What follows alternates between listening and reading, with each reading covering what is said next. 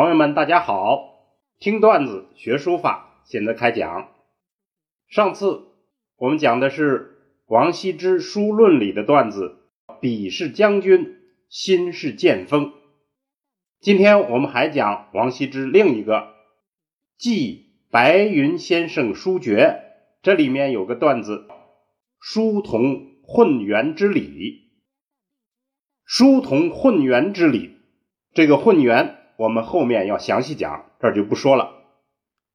原文是这样的，我们串讲一下：天台子真谓余曰：“天台子真先生是个道士，他对我说：‘子虽至矣，而未善也。’你虽然已经非常好了，就是他的书法已经非常好了。”但是还没有达到尽善尽美。书之气必达乎道，同混元之理。书的状态要达到道的状态，等同于混元之理。混元我们后头再讲，这是道教最神秘的一个理论。七宝奇贵，万古能名。如果达到混元状态的话，会怎么样呢？那就它的珍贵之处就等同于佛教的七宝了，七种宝贝，能达到万古留名这样的状态。阳气明则华必立。如果字中的阳气。非常明显，那么字就会显得华美，华美之气耸立壁立，就是像墙一样立起来。阴气太，则风神生。如果阴气充足很大，那么风风采就会神奇的生出来。把笔抵锋，照乎本性，就是握笔控制笔锋，也就是写字拿笔写字这件事情是发自本性的。力圆则润，用力圆劲，字就会显得很温润。势急则涩。用笔气势很猛，字就会显得很枯涩；紧则劲，就是结字很紧，字就会显得很劲拔、很挺拔；险则俊，结字很奇险，字就会显得很俊俏。内贵盈，外贵虚，字的内部要充满盈满，外部则要空虚灵动。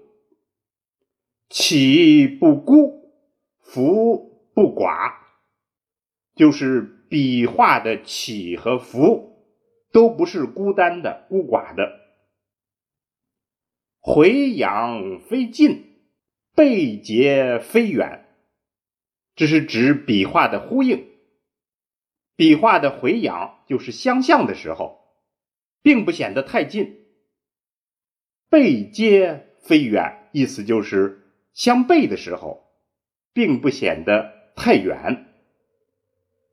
再重复一下这句话，就是说相向的笔画不要显得太近，相背的笔画。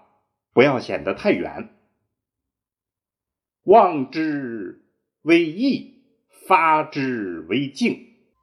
看他望他的时候，显得很飘逸；发之为静，这个发就是激发。我们这儿可以理解为就是阅读、理解、感悟它，感悟这个字，读它，发它，就显得很宁静。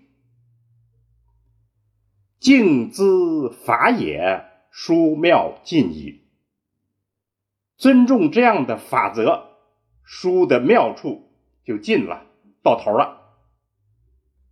实质上，这个子珍先生认为书法是一件小事儿，所以他讲了一番大道以后，就说：“其实书这个事儿也就这样了，很容易。”那么，我们就整体来把这个文字再诵读一遍。天台子真谓余曰：“子虽智矣，而未善也。书之器，必达乎道，同混元之理。七宝其贵，万古能明。阳气明。”则华必立，阴气泰则风神生。拔笔抵风，照乎本性。立圆则润，事急则色，紧则进，险则峻。内贵盈，外贵虚，起不孤，伏不寡。回养非近，背接非远，望之为义，发之为静。静自法也，殊妙尽矣。我们简单做一个解读。王羲之有一段神秘的消失了，回来之后书法大涨，达到了神妙的状态。原来呢，他去山里拜了一位子真道人，道人给他做了一些指点。这一篇记白云先生书诀，白云先生就是指的子真道人，那就是写的这件事儿。道人点了一些什么呢？能这么神奇？道人说啊，很简单，书法是通道的。它同混元之理是一个道理。那么混元之理是什么呢？简单的来说，就是天地未分、阴阳合一的那种元气状态。当然，这是道家最神秘的理论。呃，我们这儿只做这个简单的解释一下。这个理论。它是道家可以解决无中生有的关键，无中生了有，有才一生二，二生三，三生万物，就是老子后面说的话。由于这个比较复杂，我们这儿就这么说一下。关键的问题是具体到书法，同混元之理以后，书法具体有些什么变化呢？他说，首先。书法要达到最高状态，就是等同于七宝佛教的七宝那样珍贵。要能留下万古之名，就是书法的极致。怎么做呢？关键要让阴气和阳气从书中生出来。阳气盛的时候，字就显得很华美；阴气盛的时候，字就显得很有风采。再具体的说，就说写字这件事儿呢，是受人的本性控制的，用力很圆劲，字就很温润；气势很迅猛，字就很枯涩；结字如果紧密，字就显得挺拔；结字很奇险，字就显得很俊俏。字内呢要满盈，字外呢要虚空。用笔。